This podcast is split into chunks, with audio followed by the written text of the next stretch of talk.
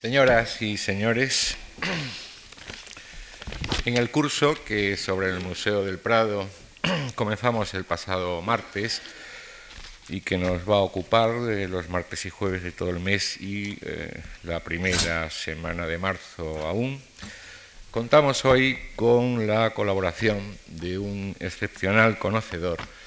y también de un excepcional apasionado del museo, Alfonso Pérez Sánchez catedrático de Historia del Arte de la Complutense, antes lo fue en la Autónoma de Madrid, universidad de la que fue también vicerrector entre 1978 y 1981. Eh, podríamos decir que prácticamente toda la vida profesional, intelectual del profesor Pérez Sánchez se ha desarrollado alrededor del Museo del Prado. Eh, fue su director del mismo durante 10 años. Durante otros 10, de 1981 al 91, fue director. Luego ha sido nombrado y es director honorario y es también miembro actual de su patronato. No voy a insistir ante ustedes en la rica, riquísima bibliografía de nuestro conferenciante, desde aquel impresionante estudio sobre pintura italiana del siglo XVII en España, creo recordar que originado por su tesis doctoral,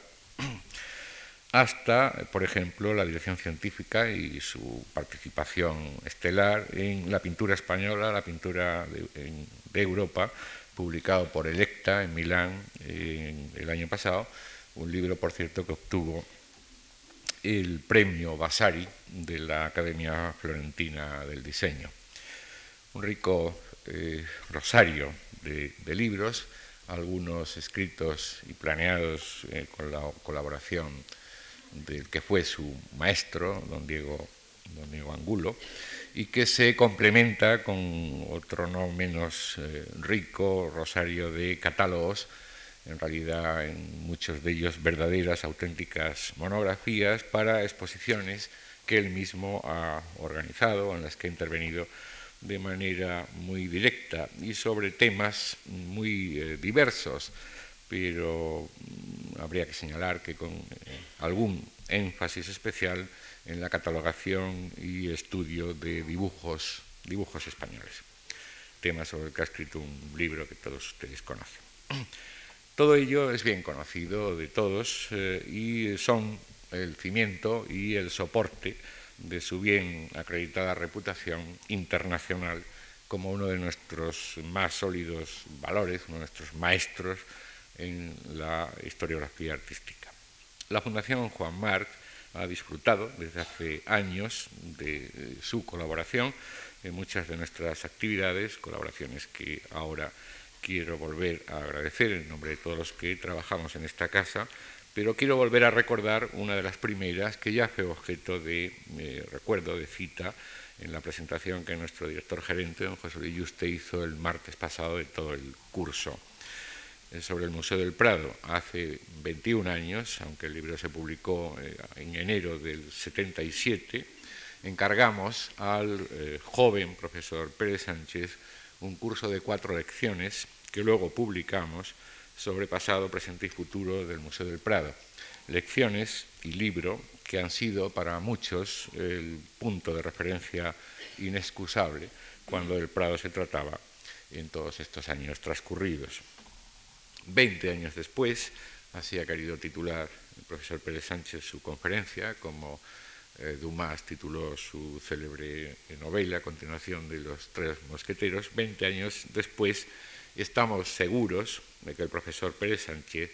tiene muchas cosas que decir sobre un asunto que también conoce y que tanto le apasiona. Le agradecemos mucho su nueva colaboración, a todos ustedes su presencia y ya le escuchamos con mucho interés. Gracias.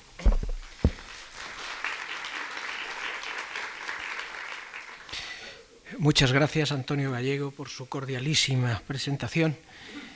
y gracias también a ustedes algunos quizá estuvieron aquí hace 20 años cuando hablábamos con toda la ilusión de lo que el Prado hubiera y debido poder ser.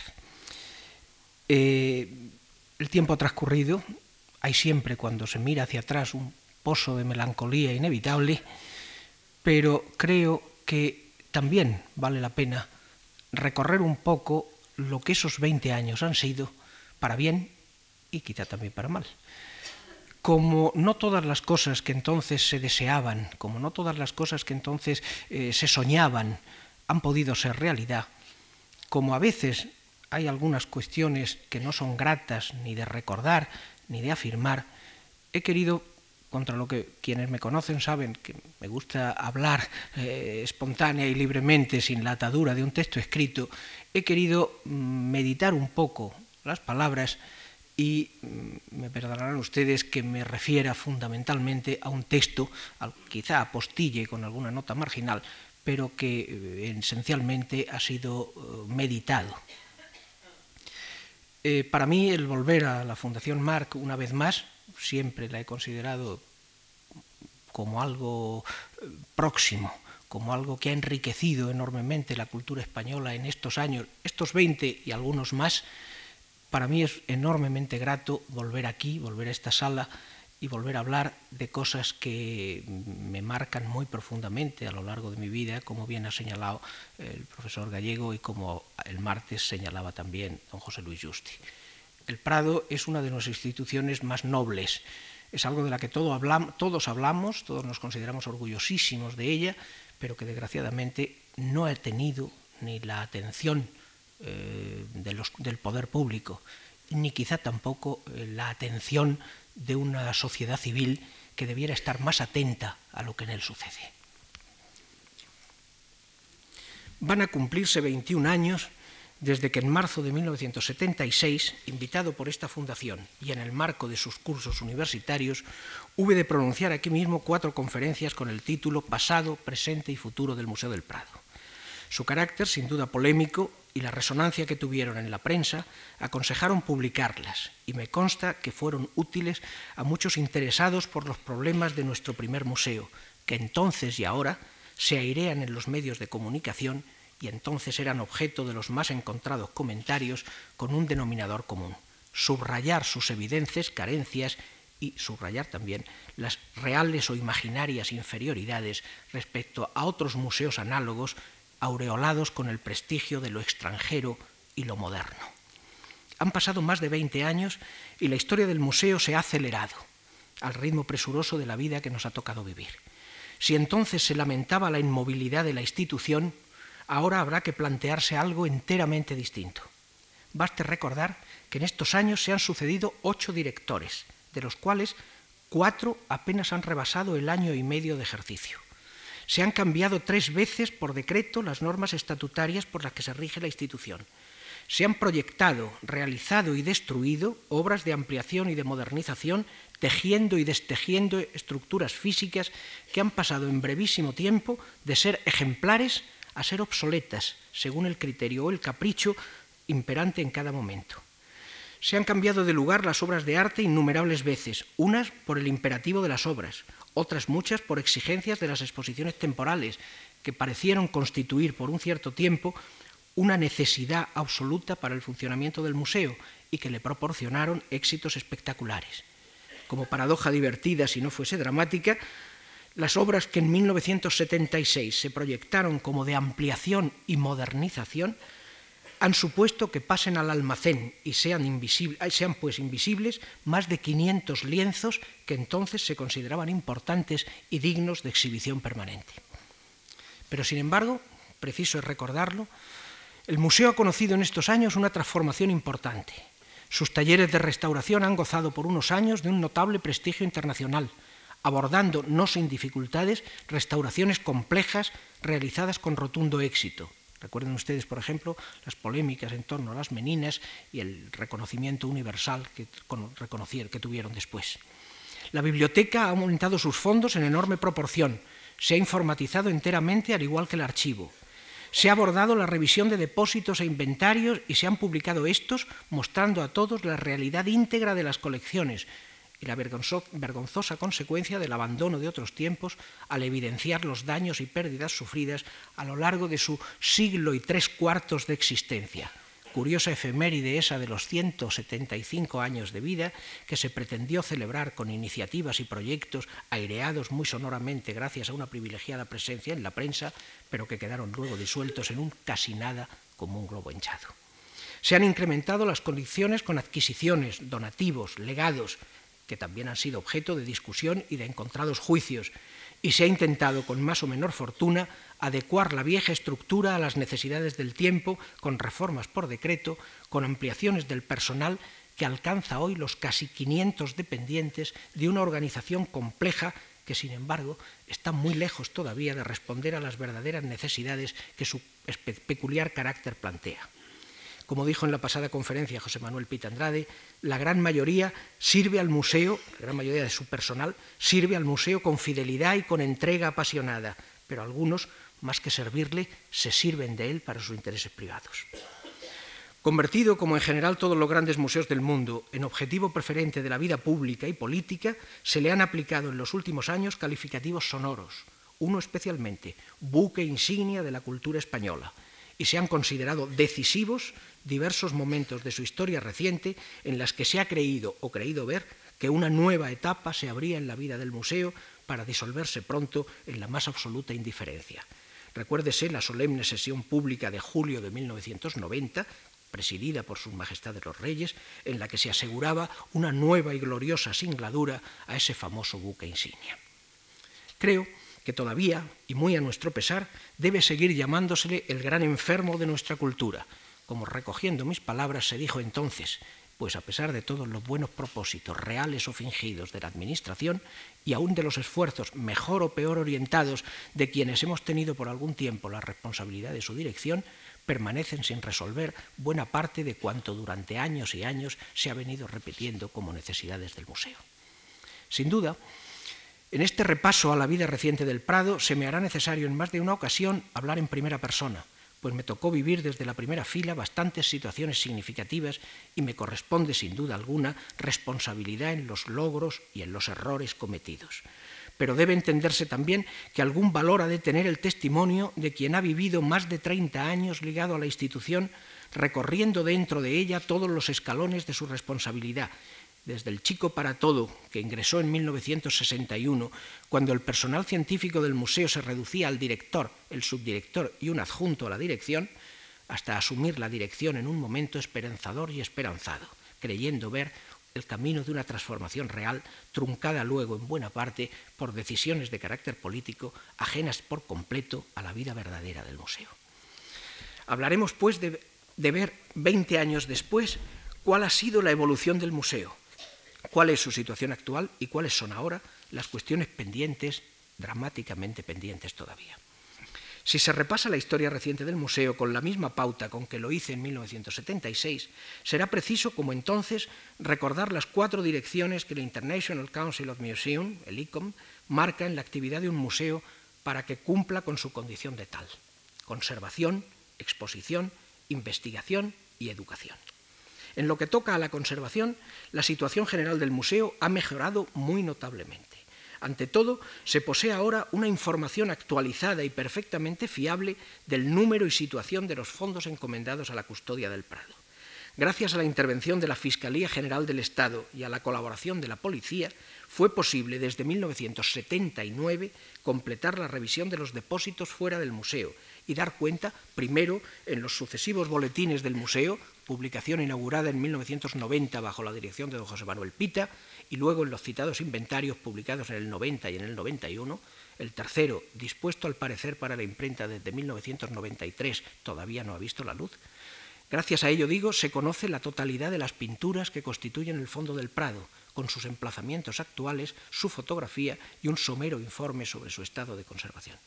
A la vez, los almacenes del museo que tuvieron que ser desalojados a causa de las obras y cuyos fondos conocieron durante años un constante peregrinar por distintas salas del edificio, fueron revisados completamente, reinstalados de modo más digno, controlados en su totalidad e informatizado también su inventario actualizado.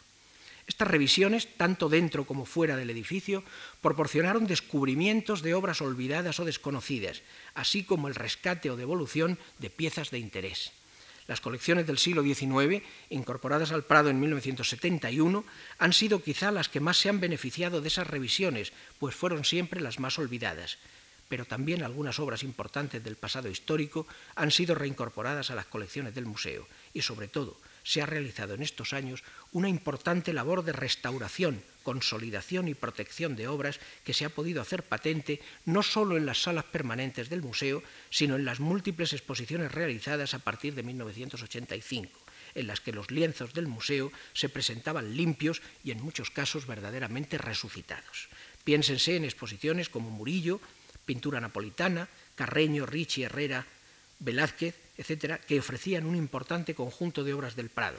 o más recientemente pintura de historia, pintura literaria o las itinerantes El niño en la pintura, pintores de Felipe III, de Felipe IV o de Carlos II, realizadas exclusivamente con obras del museo, restauradas y acondicionadas especialmente para ello, acompañadas también en muchos casos de estudios de laboratorio que han sido definitivos para el mejor conocimiento de sus autores. Y no puede olvidarse que el museo está dotado, tras largas obras que duraron desde el 76 al 90, de un sistema de climatización que evita la terrible contaminación exterior que dañaba seriamente a los cuadros y determinó la suciedad superficial acumulada sobre lienzos y tablas. Es mucho lo que queda por hacer en ese campo, pero el avance dado en lo que a conservación se refiere es ciertamente importante, a pesar de que, como se dirá más adelante, la situación del personal responsable de su custodia no ha sido desde luego la ideal. Como contrapartida, es preciso señalar que la falta de criterio, la improvisación y el desconocimiento, unidos a un apresurado deseo de novedad, ha ocasionado daños irreparables en una de las secciones de la colección menos conocida y apreciada, pero no por ello menos importante, las esculturas clásicas. Una pretendida limpieza hecha sin el adecuado rigor y por personal fuera de control ha ocasionado la pérdida de las pátinas, testimonio preciosísimo del pasado y testigo documental de las vicisitudes de las esculturas en la colección real, además de dañar la serena belleza de unos mármoles nobilísimos, hoy crudos y endurecidos. Este episodio, bien reciente, es quizá el más doloroso que las colecciones del Prado han sufrido, pues aunque no resulte especialmente llamativo al público general, constituye un atentado grave y rompe con la tradición de prudencia que ha solido regir en las restauraciones o intervenciones del taller del Prado en los últimos años. Como contraste llamativo, alguna otra intervención sobre esculturas, el grupo de San Ildefonso, por ejemplo, hecha con el debido rigor y exigencia, puede considerarse modélica. En lo que toca a la exhibición, el problema del Prado es bien distinto y bien grave, pues va estrechamente unido al controvertido asunto de la escasez de espacios y a la imprescindible ampliación que tanta tinta ha hecho derramar a lo largo no ya de estos últimos años, sino de toda la historia de siglo y tercio del, del museo mismo. En 1975, el Prado exponía más de 2.000 obras, quienes conocieron el Prado entonces recordarán las salas saturadas de pintura y los pasillos y escaleras tapizados enteramente de cuadros. La tercera planta, la que hasta hoy es dirección, oficinas y biblioteca en el lado sur y talleres de restauración en el lado norte, estaba también dedicada íntegramente a salas de exposición. A pesar de ello, se reclamaba entonces, y las declaraciones de su director, don Javier de Salas, y luego ya iniciadas las obras de ampliación, climatización y modernización, modernización por su sucesor, don José Manuel Pita, insistían ellos en modo muy explícito. El museo se quedaba pequeño. Era necesario encontrar soluciones que resolviesen el problema de la necesaria modernización de la vida y servicios del museo que reclamaban espacios adecuados y lograr un criterio moderno en la exposición no sólo de lo que ya era visible, sino también de muchas pinturas y objetos importantes que se ocultaban en los almacenes y las muchas obras desconocidas que ya entonces se iban rescatando de los depósitos fuera del museo. Y por supuesto también de cuanto se iba adquiriendo, dando por supuesto que lo adquirido debía ofrecerse al conocimiento público. El viacrucis de la ampliación del Prado comenzó entonces, al insistirse por todos y con toda razón en la absoluta insuficiencia del edificio de Villanueva, llegado al límite de sus sucesivas ampliaciones. Las salas que se fueron acondicionando, con nuevas orientaciones museológicas, resultaban amplias, luminosas y despejadas, y por supuesto con muchas menos obras en exhibición. Las escaleras y pasillos se vaciaron de lienzos en aras de una mayor seguridad y de una noble recuperación de la arquitectura. Los espacios de la planta alta, al destinarse a los servicios ya citados, que habían aumentado enormemente su volumen, limitaba aún más el número de obras en exhibición. La historia de las ampliaciones sucesivas del museo hasta su situación actual es bien conocida. En 1980, al adscribirse completo el casón del Buen Retiro al Prado, eliminando dependencias y viviendas que allí mantenía la Dirección General de Bellas Artes, se pudo ampliar el espacio de exposición del siglo XIX, pero el grave problema de las colecciones clásicas seguía en pie. Es inútil recordar una vez más lo que supuso para el Prado la inscripción del Palacio de Villahermosa, celebrada por todos, desde el Ministerio a la prensa, a la prensa diaria, como la más eficaz solución para la necesaria ampliación. Su proximidad física, el carácter de su arquitectura exterior tan próxima a la del edificio de Villanueva y la libre disponibilidad de su interior previamente vaciado lo hacían especialmente adecuado a la ampliación buscada.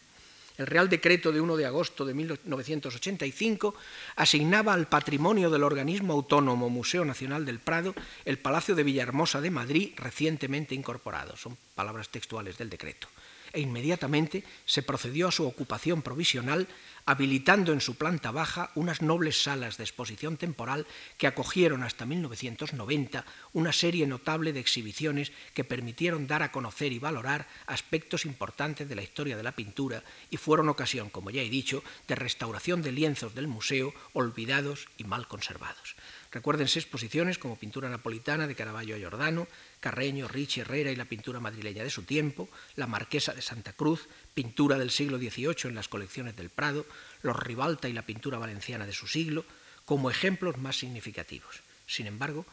una decisión ministerial privó al museo de lo que ya se había mostrado como la solución más eficaz y adecuada, la instalación de la colección Thyssen vino a ser, independientemente de los valores objetivos de la misma, un golpe verdaderamente dramático a la ampliación y el desarrollo del Prado, pues no solo impidió la realización del proyecto, sino que agravó considerablemente los problemas de espacio, ya que algunas intervenciones en Villanueva se estaban haciendo contando con los espacios de que se iba a disponer en Villahermosa, sacrificando con optimismo espacios adecuados a la exposición. Quizá valga la pena recordar que don Justino de Azcárate, presidente del patronato, cuya inteligencia, cordialidad e ironía fueron siempre proverbiales, insistía medio en broma, medio en serio, en que había que ocupar Villahermosa cuanto antes y de modo definitivo, instalando allí lo que pensábamos instalar, Goya y el siglo XVIII, de tal modo que resultase difícil y aún escandaloso volverse atrás a los responsables de las decisiones políticas cuyas veleidades y oportunismos conocía perfectamente. Quizás sea este el más hondo reproche que pueda hacérsenos a quienes en aquel momento asumíamos las responsabilidades del museo. Pero el deseo de concluir las obras del edificio principal ya en sus últimas fases y la seguridad y confianza que se nos había conseguido transmitir desde el Ministerio hicieron que no se abordase la instalación de Villahermosa de inmediato y su provisionalidad prolongada facilitó sin duda la operación Thyssen, hábilmente sostenida por una publicidad eficaz y engañosa. Tras esa fallida solución, el calvario recomenzaba.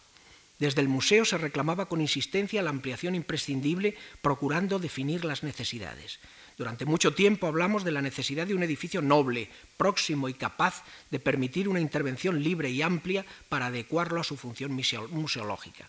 Se recordó aquí el otro día la creación de una comisión de espacios, presidida precisamente por don José Luis Juste, y se plantearon desde el patronato de entonces diversas soluciones posibles, desde el Ministerio de Agricultura, el antiguo fomento que por su proximidad al Reina Sofía y al Prado enlazaba con ese ideal itinerario de museos de que tanto se hablaba en tono triunfalista, hasta el nobilísimo Palacio de Buenavista en Cibeles, sede del Estado Mayor del Ejército, edificios ambos que cumplían sobradamente las condiciones exigibles, que por una u otra razón, quizá la falta de voluntad política sobre todo, no fue posible llevar adelante. Se visitó también el Museo del Ejército, que siempre ha figurado en la desiderata del museo, y no pareció entonces que pudiese de inmediato servir para cumplir con las necesidades del museo, tal como entonces se planteaban.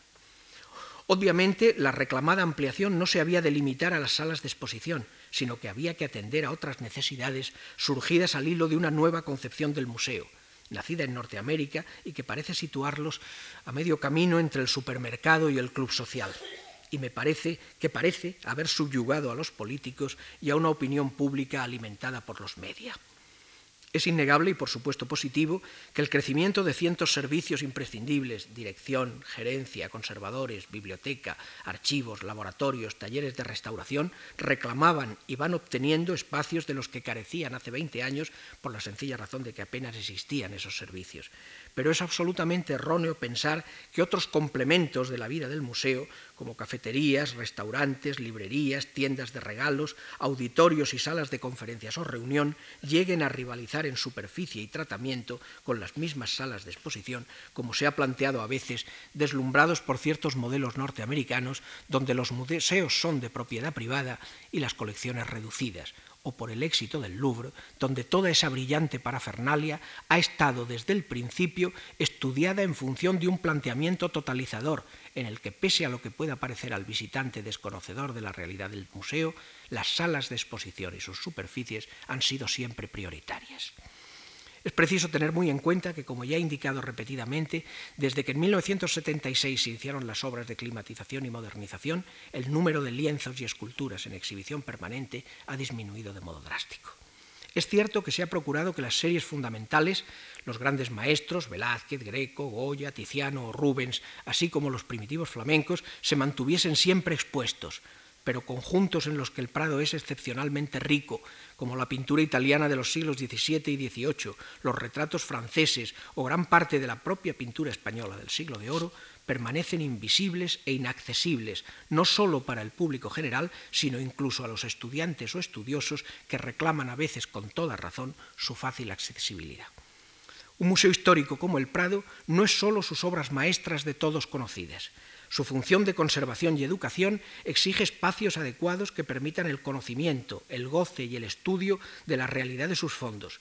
Y sin llegar a los extremos del citado Louvre, que ha conseguido la exposición casi total de sus enormes colecciones con evidente fatiga y confusión para el visitante, es preciso que el Prado rescate del olvido partes importantes de sus colecciones y habilite eh, además amplios depósitos cómodamente accesibles y controlables de los que a pesar de todo lo realizado hasta ahora sigue careciendo. El profesor Peter recordaba en la conferencia del martes pasado instalaciones como las de la National Gallery o las del Museo de Múnich en las que eh, se habilitan salas eh, de depósitos, es decir, con los cuadros colocados unos encima de otros, pero accesibles al visitante que puede perfectamente optar entre eh, hacer el recorrido general de obras importantes, significativas y bien conocidas o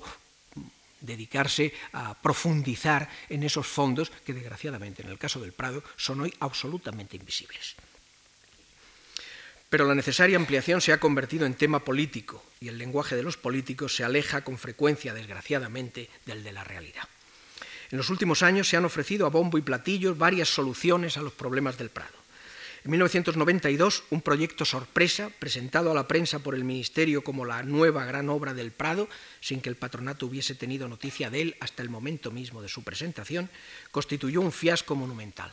Se trataba de una propuesta subterránea que consciente o inconscientemente pretendía imitar al Louvre con un pobre vestíbulo enterrado bajo el espacio que antecede a la puerta de Goya para recuperar, según se decía, el terraplén que hubo en el siglo pasado y creando tres plantas subterráneas para atención de visitantes, centralizando los accesos a través de una sombría hendidura en la rampa que nada recuperaba, pues todo el contorno urbano había, como es lógico, sufrido una profunda transformación desde que en 1883 se suprimió Tan desdichada propuesta, que nada resolvía, tuvo consecuencias indirectas. Quizá la propia dimisión del entonces presidente del patronato, señor Sánchez de Asiaín, sorprendido quizá en su buena fe al aceptar ingenuamente la propuesta ministerial, fue una de esas consecuencias, y ni que decir tiene que el proyecto fue apresuradamente olvidado. Pero la marea suscitada entonces trajo pocos años después otra decisión problemática que, como se subrayó desde el comienzo, nacía viciada. La convocatoria del concurso internacional, cuya penosa resolución todos conocemos, nacía viciada en verdad, pues en las, bases facilitadas a los concursantes se incluyeron como parte integrante del museo el actual Museo del Ejército, Salón de Reinos del Palacio del Buen Retiro, cuyo traslado a otro emplazamiento apenas se ha planteado de otro modo que como posibilidad, y el claustro de los Jerónimos, que de inmediato fue contestado por la Iglesia, su propietaria, al haberse incluido sin contar con el imprescindible acuerdo previo para su cesión y uso. Se pedía además el planteamiento de otros edificios de nueva planta, que por el imprescindible control de la Administración municipal sobre una zona urbana especialmente protegida, hacía sumamente problemática la viabilidad de cualquier solución, por brillante que pareciese.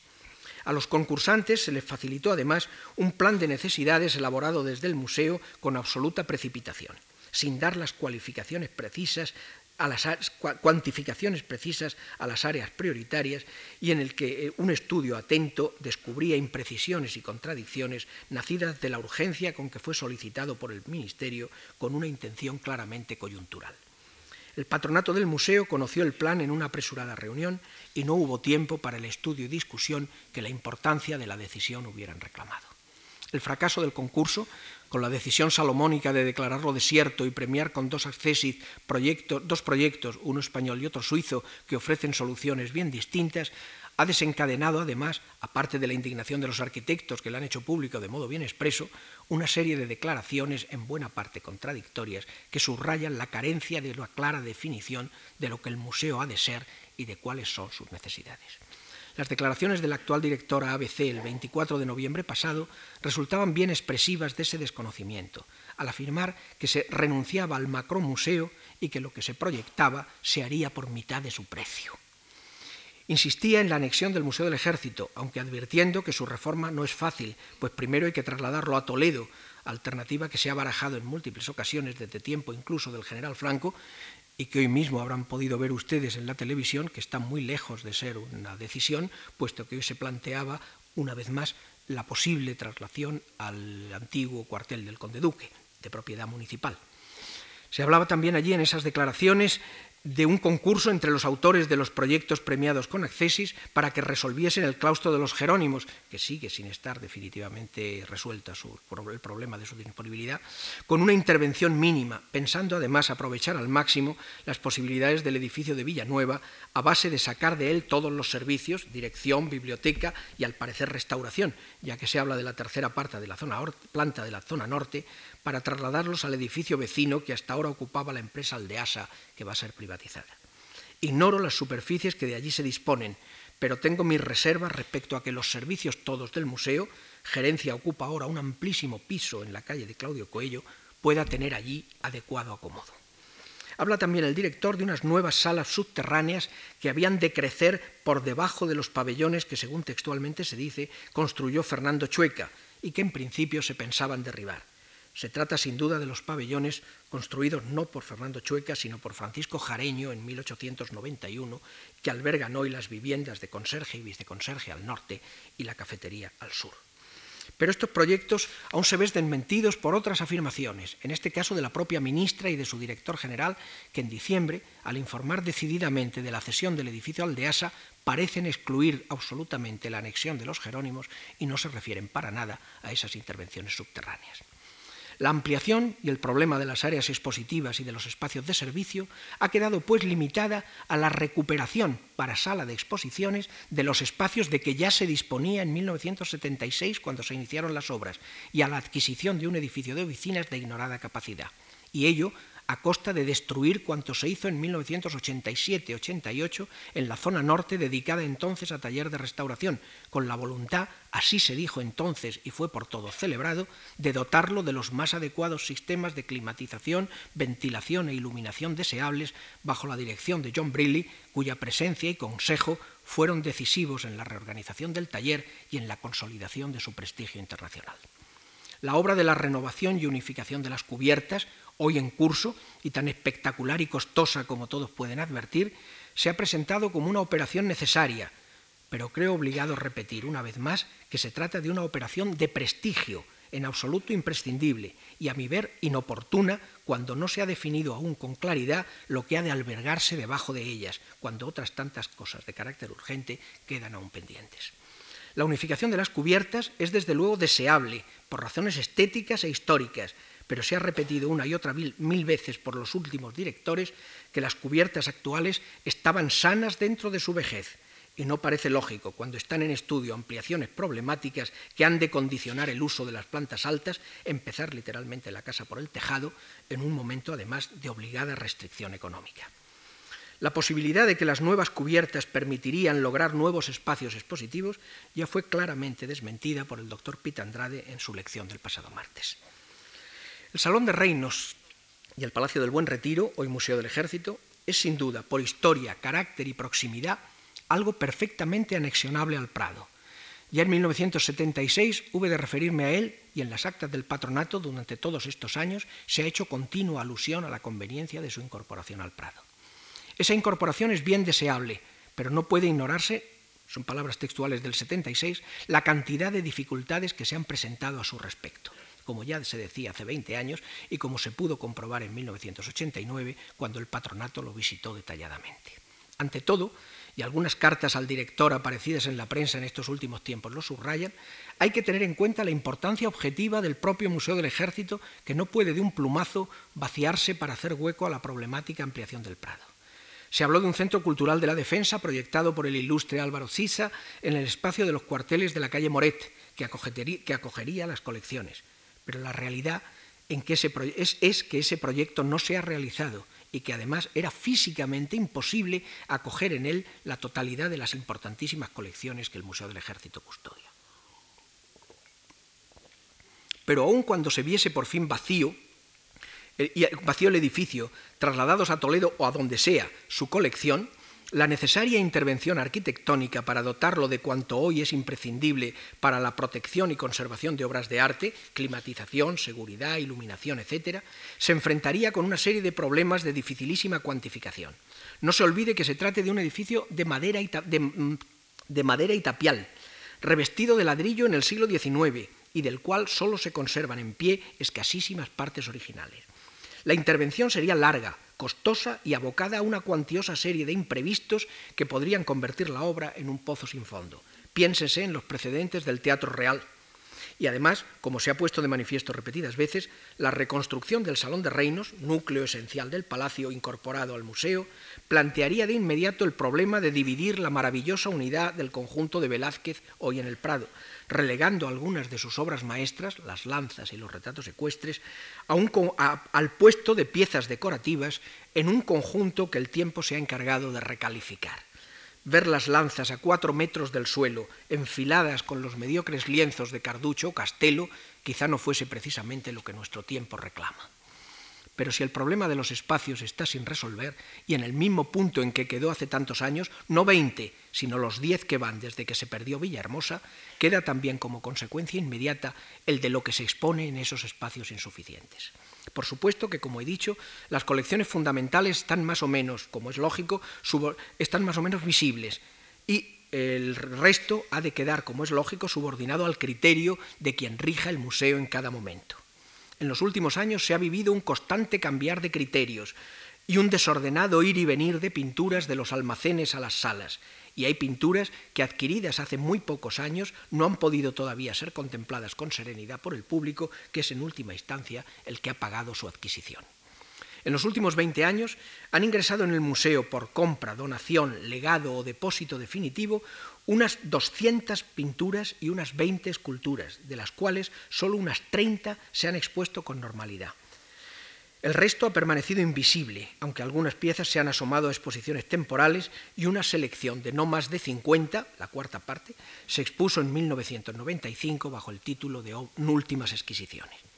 Esta evocación obliga a plantear una cuestión que ha conocido también pública discusión en los últimos años, a propósito sobre todo de las adquisiciones realizadas con parte de la excepcional y sorprendente herencia Villa Escusa, que ha permitido por vez primera en la historia del museo disponer de cantidades de evidente entidad para adquisiciones. Se trata de definir una política de compras. ¿Qué sentido tiene, dicen algunos, adquirir obras secundarias que no se van a exponer cuando se habla de falta de espacios? Esta cuestión ha sido ampliamente discutida en el seno del patronato y se le procuró dar objetiva respuesta en un informe sobre política de adquisiciones que se aprobó tras amplia y abierta discusión en enero de 1992 y fue luego, tras la parcial renovación del patronato en 1994, ratificado nuevamente. No consta que haya sido rechazado o anulado con posterioridad. Se establecieron allí unas líneas de prioridad que podrían resumirse así. Ante todo, obras singulares de colecciones españolas de importancia histórico-artística excepcional, de las que han figurado siempre en la desiderata del museo. Se citaba expresamente el bodegón de Sánchez Cotán como ejemplo de lo ya felizmente incorporado al museo. En segundo lugar, obras significativas de artistas o escuelas no representados en las colecciones, siempre que su calidad alcance el nivel que la importancia del Prado impone. No puede pretenderse llenar ahora con obras menores los huecos que la historia ha determinado en las colecciones españolas y que le dan su personal característica. La pintura holandesa, la inglesa o los primitivos italianos nos faltan. Solo si se logra alguna pieza excepcional puede justificarse su compra y a ello responden sin dificultad las recientes adquisiciones del músico de Latour, el retrato familiar de Thomas Kay, el enigmático lienzo de Checo de Caravaggio o el magistral San Antonio Abad, anónimo veneciano del siglo XV, pieza capital en busca de autor, pues son todavía muchas las obras maestras que sin dejar de serlo pueden todavía permanecer anónimas carece de sentido adquirir para el Prado obras menores de artistas holandeses, ingleses o flamencos e italianos no representados en el museo si su calidad no es digna del Prado y de su historia. Distinto es el caso de las obras españolas que completen o documenten la historia del arte español, pues el Prado, por su carácter de primer museo nacional, ha de ser un centro de documentación y estudio de la pintura española. Esto justifica la adquisición de obras que el público general y quizá también ciertos espíritus exquisitos y dogmáticos pueden parecerles secundarias, pero que en su contexto histórico y científico justifican sobradamente su presencia en el Museo Nacional. Se subrayaba en ese informe que el Prado, por su condición de colección real y por haber acogido las obras de los conventos madrileños, tenía en lo español un tono fundamentalmente castellano y madrileño. Por ello habría de insistirse en la adquisición de pintura medieval pues son escasas las obras de los primitivos valencianos y catalanes, y falta además por entero la representación del renacimiento y manierismo andaluz, con obras de Campaña, Vargas, Esturmio o Céspedes, y se carece también de obras significativas de algunos maestros del barroco andaluz y valenciano. A cubrir esos huecos responden muchas de las adquisiciones de los últimos años y es lamentable que en fecha muy reciente y en nombre de un purismo de calidad que no es sino ignorancia de capítulos enteros de la historia del arte, se haya perdido la ocasión de adquirir un soberbio Pedro de Campaña que afortunadamente ha encontrado su sitio en una prestigiosa colección privada. Por último, son necesarios también la adquisición de dibujos, de dibujos, especialmente españoles, ya que las colecciones del museo son escasas y pueden todavía adquirirse obras significativas a precios relativamente adecuados. A ello responde la compra de algunos conjuntos escogidos y, por supuesto, el soberbio cuaderno italiano de Goya, los álbumes de José del Castillo y otros muchos ejemplos significativos que incluyen obras de Murillo, Carreño, Castillo, Ricci, Pared. También a la hora de adquirir grabados, se determinaba centrarse única y exclusivamente en las estampas de Goya, exclusivamente aquellas de calidad equivalente a la de los lienzos que el Prado custodia. Por ello se han adquirido una soberbia edición de los desastres o proverbios y unas excepcionales pruebas de estado de los caprichos. Todo ello responde, pues, a un plan perfectamente estudiado y, por fortuna, dentro de las limitaciones económicas felizmente ampliadas por la generosa herencia Villa Escusa y dentro también de las dificultades vividas por el museo, este capítulo de las adquisiciones es uno de los más afortunados de la reciente y azarosa vida del Prado, demostrando su vitalidad profunda por encima de las contingencias comentadas. El cálido elogio de los profesionales de otros museos europeos y americanos es el mejor testimonio del acierto que ha guiado las adquisiciones. En relación evidente con las adquisiciones y los criterios de exhibición está la obligada actividad de la investigación científica al servicio de sus colecciones y también, ¿por qué no?, al de la colectividad que ha de beneficiarse de la enorme riqueza potencial de unas colecciones que constituyen, aunque pueda parecer sorprendente, un tesoro en gran parte inexplorado. En 1976 hube de decir que el Prado, en el Prado la investigación como la educación simplemente no existían algo han cambiado las cosas. Basta con repasar las publicaciones de estos años para advertir que con todas las limitaciones innegables algo se ha hecho. En primer lugar, la publicación del Boletín del Museo del Prado, iniciada en 1980, siendo director don José Manuel Pita, y sostenida con cierta irregularidad hasta ahora mismo. El volumen correspondiente a 1995 se ha publicado bien entrado el 96. Ese boletín ha acogido y dado a conocer una considerable cantidad de estudios que aclaran, enriquecen y renuevan aspectos muy puntuales de obras de las colecciones o de la historia de la institución, con investigaciones siempre de primera mano. Bastantes de los catálogos de las exposiciones citadas han proporcionado también ocasión de investigaciones nuevas sobre determinados artistas y en todo caso han supuesto la revisión de una bibliografía, a veces riquísima y nunca hasta el momento tomada en consideración desde el propio museo. La preparación de exposiciones es sin duda uno de los signos de auténtica vitalidad, siempre que respondan a un plan razonado y supongan un verdadero enriquecimiento del saber. Son también un estímulo para los conservadores que ven así reconocido su trabajo y descubren al público aspectos desconocidos, incluso en obras habitualmente visibles, que ganan nueva dimensión al verse en otro contexto y relacionadas con otras piezas. Pero el inexplicable éxito de algunas, con su avalancha de visitantes movidos no por la devoción artística, sino por la obligación a que los media terminan por imponer y despiertan en los, políticos, en los políticos con mentalidad mercantilista, una voracidad que solo ve en ellas la posibilidad de unos crecidos ingresos. El éxito de la exposición Velázquez con su multitudinaria asistencia fue sin duda uno de los determinantes del cambio de actitud del ministerio de turno que creyó ver en el Prado una fuente de ingresos sin advertir lo singular e irrepetible del fenómeno. Y la gratuidad, que había sido tan felizmente establecida para los museos nacionales, se suprimió pensando que con ello los ingresos mejorarían extraordinariamente. Pero volviendo a la labor científica, los catálogos críticos de la colección brillan todavía por su ausencia. Solo los dibujos españoles e italianos de los siglos XVI, XVII y XVIII y la colección de estampas han sido objeto de catalogación sistemática. De las pinturas, solo la colección de pintura flamenca barroca ha sido estudiada en profundidad. El resto de las colecciones, y sobre todo las más ricas en número, la española y la italiana, carecen de los estudios obligados desde el museo, aunque desde fuera de él, en la universidad, a través de tesis doctorales, se haya avanzado bastante en su conocimiento y la colaboración de otras instituciones, especialmente el Instituto Alemán, haya permitido abordar la catalogación rigurosa de las esculturas clásicas de las que se ha publicado ya el volumen correspondiente a los retratos. Y esto trae, a primer término, un problema absolutamente fundamental nunca resuelto aunque se haya afirmado recientemente que podía darse por solucionado. Se trata de la selección del personal científico, es decir, de los conservadores a quienes ha de corresponder la tarea de la investigación y la preparación de esos catálogos cuya falta es una de las más dolorosas carencias de un museo cuyo prestigio se asienta precisamente en la riqueza de sus colecciones. En 1976 cuando en el Prado no había sino cinco personas con cualificación teórica al menos de conservadores, dije textualmente, y son palabras que conservan hoy a mi juicio toda su vigencia, el Prado necesita un plantel de especialistas que cubran con rigor los campos de sus distintas secciones. La cubrición de esos puestos no creo que pueda hacerse de una vez y de modo definitivo.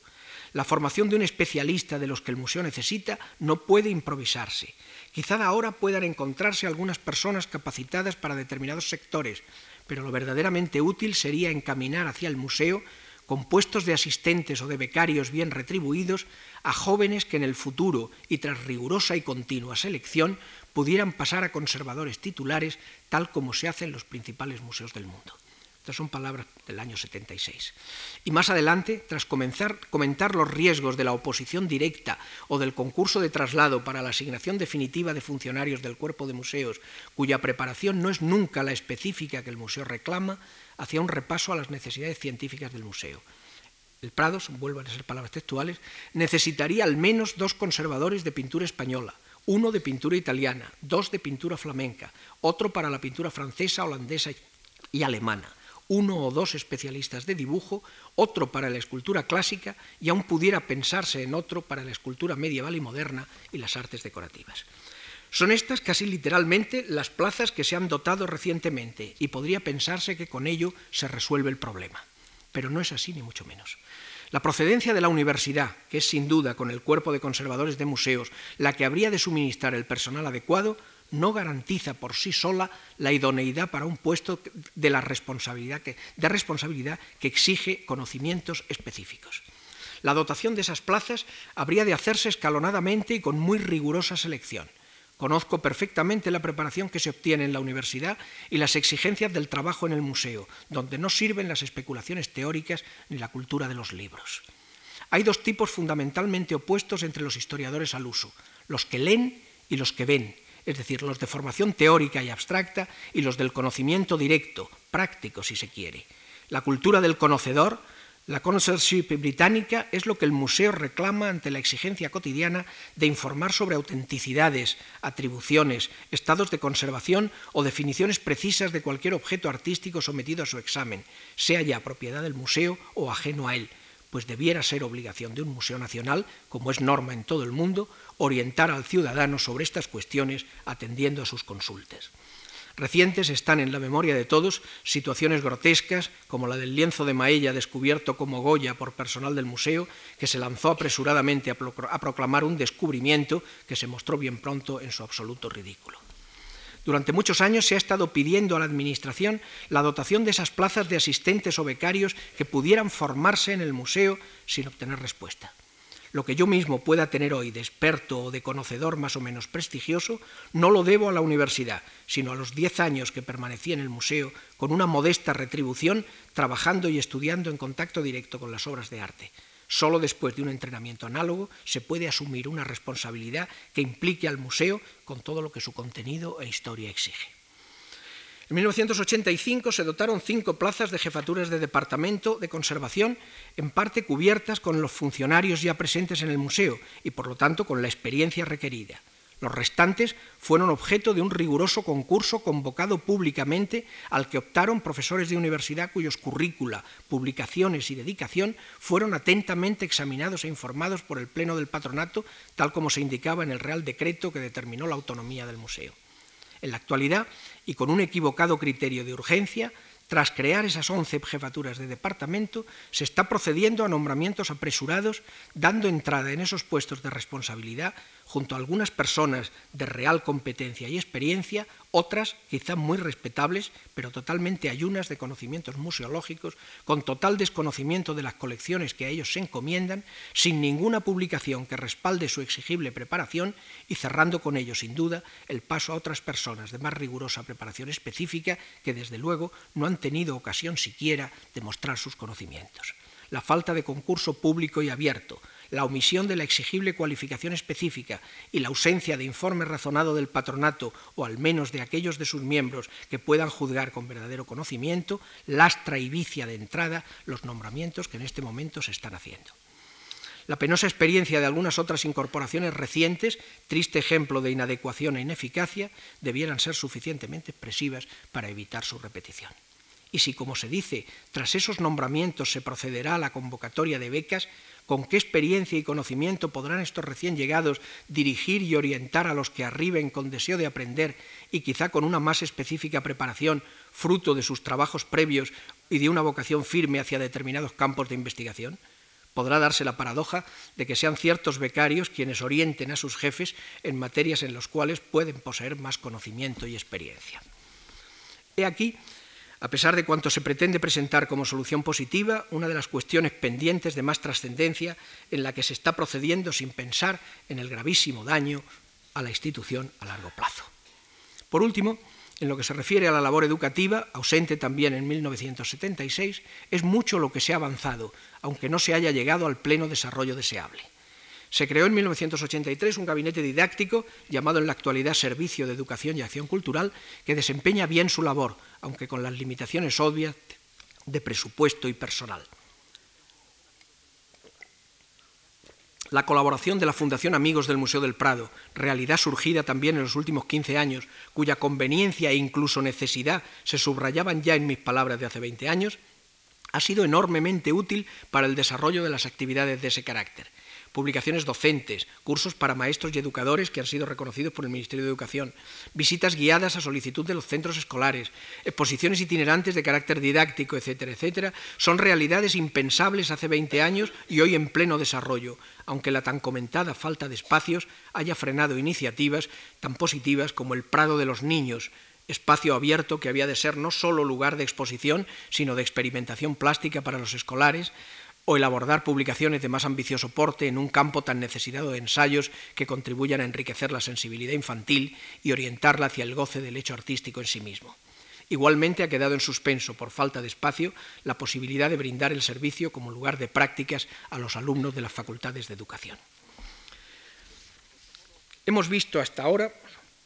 cuestiones en cierto modo objetivas que atañen a la función específica del museo como tal pero hay además problemas de tipo jurídico y administrativo que también han conocido cambios y que merecen comentario detenido. Se pedía en 1976 que el museo recuperase una forma de autonomía que libere su gestión de la presión burocrática y de la total dependencia de la Administración, y se planteaba la potenciación del patronato, vuelvo a las palabras textuales, un patronato constituido en la forma que establecía su primer reglamento, buscando personas de reconocido prestigio e independencia con autoridad científica y moral y facilitados realmente con el mundo del arte y de la ciencia. El Real Decreto de agosto del 85, que constituía al Prado en organismo autónomo, supuso desde luego un paso en esa dirección e hizo concebir grandes esperanzas. De hecho, fue recibido con toda ilusión y logró de entrada una evidente agilización de la vida económica administrativa y supuso la solución del problema de las obras estancadas durante años que un nuevo equipo, contratado directamente por la dirección, pudo concluir logrando instalaciones que las salas de primitivos flamencos y españoles, por ejemplo, fueron calificadas por el más reputado crítico del New York Times como algunas de las más bellas de museo alguno. La contratación de personal permanecía, sin embargo, limitada por disposiciones de carácter general dictadas por la función pública, pues el organismo autónomo se incardinaba en el Ministerio de Cultura y el ministro era su presidente nato. Ya se ha dicho que el número de departamentos de conservación se determinaba en el decreto y resultaba imposible llevar adelante la cuestión, para mí prioritaria, de los becarios y asistentes. Solo con la, con la, colaboración de entidades privadas con las que fue posible establecer acuerdos puntuales se pudo, no sin problemas con los representantes sindicales, contratar ciertos trabajos específicos de catalogación, inventario y restauración. En algunas áreas se pretendió resolver desde el Ministerio las necesidades de personal adscribiendo funcionarios procedentes de otros organismos sin la preparación, la vocación o las condiciones necesarias para el trabajo en el museo. Dramáticas fueron, por ejemplo, la incorporación del personal de los suprimidos medios de comunicación social del Estado como vigilantes de sala, con hábitos laborales incompatibles con su nueva función, o la asignación de personal burocrático a tareas del gabinete didáctico que exigían especiales dotes de comunicabilidad y creatividad. Con todo, el decreto proporcionaba una base adecuada y eficaz si se hubiera cumplido a la letra cuanto en él se disponía, pues las funciones del Real Patronato eran claras, pero no siempre se han respetado. No ha tenido intervención en el nombramiento de los sucesivos directores de estos años, siendo informado y no escuchado, oído, dice el texto, dando en él, por supuesto, que la voz habría de tener algún peso. No ha tenido conocimiento y, por lo tanto, no ha podido intervenir en la adscripción de personal funcionario de reciente incorporación al museo, ni en la selección del personal contratado, con el efecto fenoso de la falta de cualificación de algunos de los que han actuado de portavoces del museo en ocasiones recientes. No ha tenido tampoco, pese a las apariencias, verdadero poder decisorio en lo que se refiere a ciertas iniciativas ministeriales llevadas a término sin la suficiente discusión previa. El número de patronos, hoy 29, es quizá excesivo y no siempre han respondido sus miembros de libre designación a las condiciones que fijaba el Real Decreto, reconocido prestigio y competencia en asuntos relacionados con el patrimonio histórico español o que se hayan distinguido por sus servicios y ayudas al museo. Mantienen en buena parte su vigencia las duras palabras de Gaya Nuño en 1968. Comentando el patronato del museo recientemente modificado en aquellos años, Gaya decía, el cronista reconoce las actividades, conoce las actividades de cada uno de ellos y por ningún caso procura su ofensa pero sí ha de hacer constar que por competentísimos que puedan ser en sus respectivas dedicaciones, nada deja inferir sus conocimientos acerca de técnicas museográficas ni de pintura o pintores europeos escalonados a lo largo de 800 años de historia. Por el patronato han pasado en estos años, salvando siempre la calidad humana y el valor con frecuencia excepcional de sus actividades profesionales, novelistas, cineastas, filósofos, economistas, ingenieros e incluso a título personal algunos personajes de la vida política que al no estar en sus, cargos presentes en el patronato de oficio, accedían así, creando en algún caso la curiosa paradoja de permanecer luego en él al cesar en sus puestos. En los últimos tiempos, y aún más después de la publicación en mayo del 96 de unas modificaciones del Real Decreto primitivo, la Comisión Permanente, que en principio habría en el primitivo eh, decreto eh, funcionar para agilizar la labor diaria, ha asumido decisiones que debieran corresponder al Pleno, estableciendo de hecho una división entre aquellos patronos que forman parte de ella y el resto, que es informado de las decisiones adoptadas por aquella dotada ya de poder ejecutivo. Es significativo que con frecuencia la prensa recoja como decisiones del patronato acuerdos de la permanente que todavía no conoce el Pleno, pero que se hacen llegar a los medios informativos. La función del patronato, organismo rector de la institución, es de suma responsabilidad en su diaria actuación y, desgraciadamente, en algunas ocasiones podría acusársele de inhibición ante situaciones y actuaciones de carácter político gravemente dañosas para el museo y su imagen pública. Piénsese en la salida del Guernica o en la tan lamentada pérdida del Palacio de Villahermosa. Es evidente que una institución como el Prado ha de estar abierta a la sociedad y ha de dar cabida en su órgano rector a voces que eviten el corporativismo o la parcialidad, pero no parece que en la situación actual se cumpla realmente tan noble propósito. Olvidado de la Administración y postergado ante actuaciones culturales y museológicas consideradas en su momento políticamente más rentables, como la Fundación Thyssen o el Reina Sofía, el Prado reclama atención verdadera. Se nos dice que en este momento se ha asumido desde las más altas instancias del Estado su adecuada orientación y sostenimiento y se ha invocado un acuerdo entre todas las fuerzas políticas para llevarlo a cabo pero ese acuerdo de junio del 95 surgió para la convocatoria del concurso público, cuyo resultado ya se ha comentado, y no es fácil saber cuál es hoy el alcance del mismo. Tal acuerdo sería bien deseable y situaría teóricamente al Prado al margen de contingencias políticas, siempre que la gestión fuese realmente cuestión de estrictos profesionales. Y no puede olvidarse, pues también es objeto de pública discusión, el gravísimo asunto de la financiación y administración de los recursos. En 1976 decía con toda sinceridad que el ideal de museo totalmente gratuito quizá no sea desgraciadamente factible aquí y ahora, pero en ningún caso debe primar en la gestión del Prado ese aspecto de negocio que atiende solo a los beneficios. La gratuidad fue una, una realidad por decisión del gobierno socialista que fue calificada por algunos de demagógica pero ya he comentado cómo el éxito de la exposición Velázquez hizo una vez más que la Administración se deslumbrase con la posible ganancia.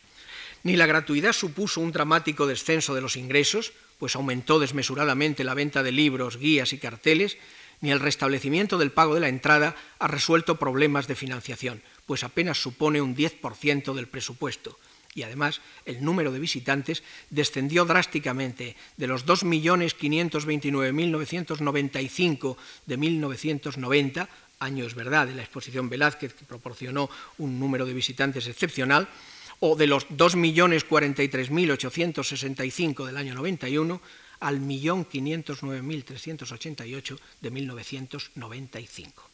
95 exactamente. Pero aunque los beneficios existan, Ello no debe eximir al Estado de la responsabilidad de financiación de una institución que ha de ser vista como centro de, cultura y educación, cubriendo con holgura sus atenciones ordinarias de personal, mantenimiento, material, etc. La Administración, es decir, la gerencia del organismo, Administración con minúscula, la gerencia del organismo que ha crecido desmesuradamente en cuanto al personal a su servicio, habría de ver potenciada su eficacia en un doble aspecto. Por una parte, se hace necesario un conocimiento profundo de la Administración con mayúscula, y de sus recursos, y de otra, una visión dinámica de las posibilidades de expansión económica compatible y subordinada a la especial personalidad de la institución. La idea, algún tiempo sostenida, de convertir al museo en una organización empresarial con criterios estrictos de rentabilidad me parece absolutamente inadecuada. Y, por supuesto, la gerencia de estar siempre en perfecto acuerdo y subordinación a la política dictada por el patronato y ejecutada por el director, sin las tentaciones de autonomía que el último decreto parece alentar. El gravísimo problema del museo ha sido el ser presa fácil de los vaivenes políticos y de oportunismos coyunturales y está marcado por excesivas afirmaciones retóricas y demasiadas promesas incumplidas. En 1976 hube de recordar las palabras de un apasionado crítico del pasado siglo, Ceferino Araujo, pronunciadas en el Ateneo en 1887. Tenemos elementos para hacer del Museo del Prado una institución importante, pero por más que se diga, en el estado en que hoy está, con la organización que tiene, no lo es. Probablemente tardará mucho en serlo porque falta una opinión pública que, conociendo las necesidades y las ventajas, reclame enérgicamente y venza los obstáculos que los esfuerzos aislados no conseguirán vencer. Ha pasado más de un siglo desde que esas palabras se pronunciaron y 21 años desde que fueron recordadas. Y desgraciadamente la situación no ha variado demasiado a pesar de las llamativas palabras con que con frecuencia se nos obsequia desde el poder. Ante todo y como entonces, falta esa opinión pública madura e informada, pues las informaciones, parciales e interesadas tantas veces, le desorientan. Falta también una voluntad política capaz de interpretar y comprender las necesidades de una institución cultural tan significativa y de un carácter tan diferente desde su origen histórico a cualquier otra colección de contenido y carácter distinto. La absoluta falta de criterio con que los políticos han abordado la pretendida solución de los problemas del museo, atendiendo más a sugerencias muy personales y a consejos de asesores que, que desconocen la realidad del Prado, aunque se consideren expertos por autodesignación, han llevado a situaciones que bordean el ridículo. La división de poderes que creó la última organización, pretendiendo desligar la gerencia, es decir, la administración y la gestión del personal de la dirección, produjo de inmediato una violenta y crispada destitución del gerente por haber obstruido repetidamente las órdenes de la dirección y del Real Patronato y atribuirse funciones y puesto en marcha iniciativas que no son de su competencia, según se dijo en la prensa. La supresión de la Subdirección de Conservación e Investigación, volcando esas funciones en la dirección, ha traído de inmediato la, creación la exigencia de creación de unos puestos de consejeros técnicos designados de modo absolutamente caprichoso que vienen a realizar sin experiencia ni conocimiento real lo que antes correspondía a la subdirección, creando una confusión mayor de la que se pretendía remediar. Las cuatro nuevas jefaturas de departamento que habían de ser sacadas a concurso se han cubierto, al parecer, con personal funcionario en comisión de servicios, sin que mediase, como he dicho, publicidad alguna, recayendo en algún caso en personas sin la menor experiencia ni conocimiento específico, e incluso los nuevos departamentos de conservación han recibido denominaciones sorprendentes que hacen sonreír y, aparte de crear problemas de delimitación de competencias, demuestran la absoluta falta de rigor historiográfico de quienes las definieron e impusieron en el Boletín Oficial del Estado. No es difícil imaginar las discusiones respecto a dónde acaba el primer renacimiento, así dice, de la pintura española y flamenca, incluida en un departamento, y dónde comienza el verdadero renacimiento de la pintura española o flamenca, incluidos en dos departamentos distintos. O cuál es el delicadísimo límite que separa la pintura de los inicios del siglo XVII en España de la pintura barroca española, puesto que ambos figuran en departamentos distintos. Y el fracaso, pues es preciso reconocerlo así, de los penúltimos directores se explica fácilmente por su formación ajena al museo y a sus contenidos, poco familiarizados con sus peculiaridades y abocados por ello a una dificilísima inserción en su realidad. El contraste con el tratamiento que reciben los grandes museos europeos de parecida significación es bien significativa. Basta con pensar en la reciente sucesión en el Museo del Louvre, donde a Michel Laclotte, director durante 15 años, ha sucedido Pierre Rosenberg, su segundo y colaborador estrecho durante muchos años. Y recuérdese además que los proyectos museológicos de Laclotte, nada menos que el Grand Louvre, que hoy tanto se envidia, se hicieron realidad a través de sucesivos gobiernos de siglos políticos distintos, magnífica lección de confianza y respeto hacia una dirección de reconocido prestigio profesional, estima internacional, capacidad organizativa y conocimiento real de la institución que sólo una larga familiaridad con ella permite. Elaborados el recreto renovado y la organización actual del museo de espaldas a los profesionales, actuando con el decidido propósito de ignorar y aún anular cuanto había en la estructura anterior sin advertir lo que de positivo y aprovechable allí estaba, no parece muy arriesgado predecir nuevas dificultades. Un excelente historiador, Javier Tussell, que por haber sido director general de Bellas Artes conoce bien la realidad del Prado y se encuentra al margen de sus pretendidas banderías, ha hablado en términos bien claros. Es preciso volver a empezar. Son palabras textuales de un artículo publicado en La Vanguardia. Es preciso volver a empezar. Esa estructura, por la renovada, es un error y no puede funcionar si no se sustituye por otra que sea más eficaz y coherente con las personas adecuadas, la responsabilidad de lo que pueda suceder en el museo no recaerá en el futuro, sino en quienes han hecho caso a quienes no debían. Y concluyo. Desear al Museo del Prado y a sus rectores que acierten es algo que todo amante de nuestro museo siente en lo más profundo por el bien de la institución. Pero ignorar las dificultades y los errores sería ceguera y ceguera culpable. Gracias.